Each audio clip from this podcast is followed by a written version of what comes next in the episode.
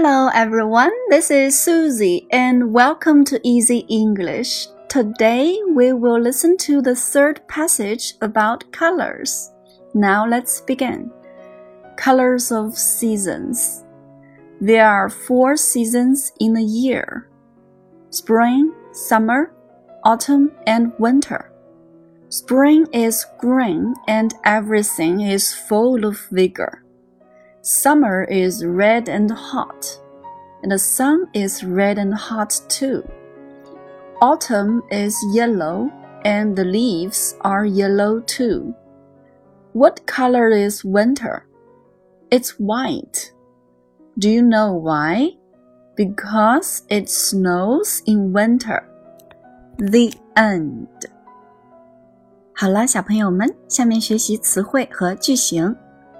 第一个单词 season，s e a s o n，season，名词，季节。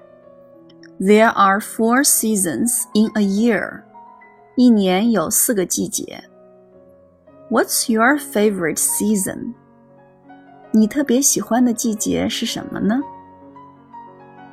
Spring，春天。Summer。 夏天，autumn，秋天；winter，冬天。Spring is green and everything is full of vigor.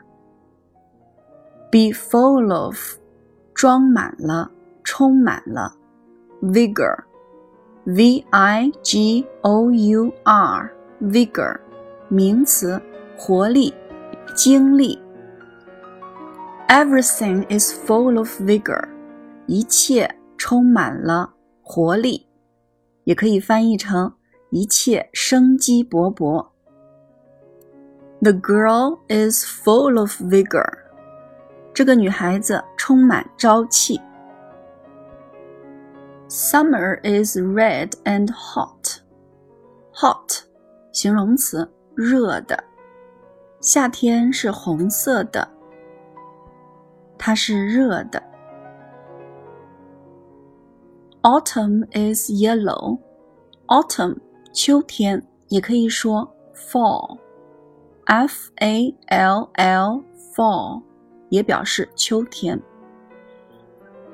The leaves are yellow too. 树叶也是黄色的。Leaf，l e a f，leaf 名词，叶子。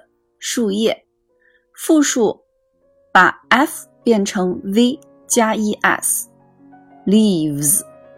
e a v e s，leaves。下面一个句型，Do you know why？你知道为什么吗？Do you know？你知道？Do you know why winter is white？你知道为什么冬天是白色的吗？ 下面一个单词，snow，s n o w，snow，名词，雪。动词呢就是下雪。Let's build a snowman。我们堆个雪人吧。It snows in winter。冬天下雪。It doesn't snow in summer。 夏天不下雪。同样用法的词汇还有 rain，r a i n，rain，名词表示雨，动词下雨。We use umbrellas when it rains。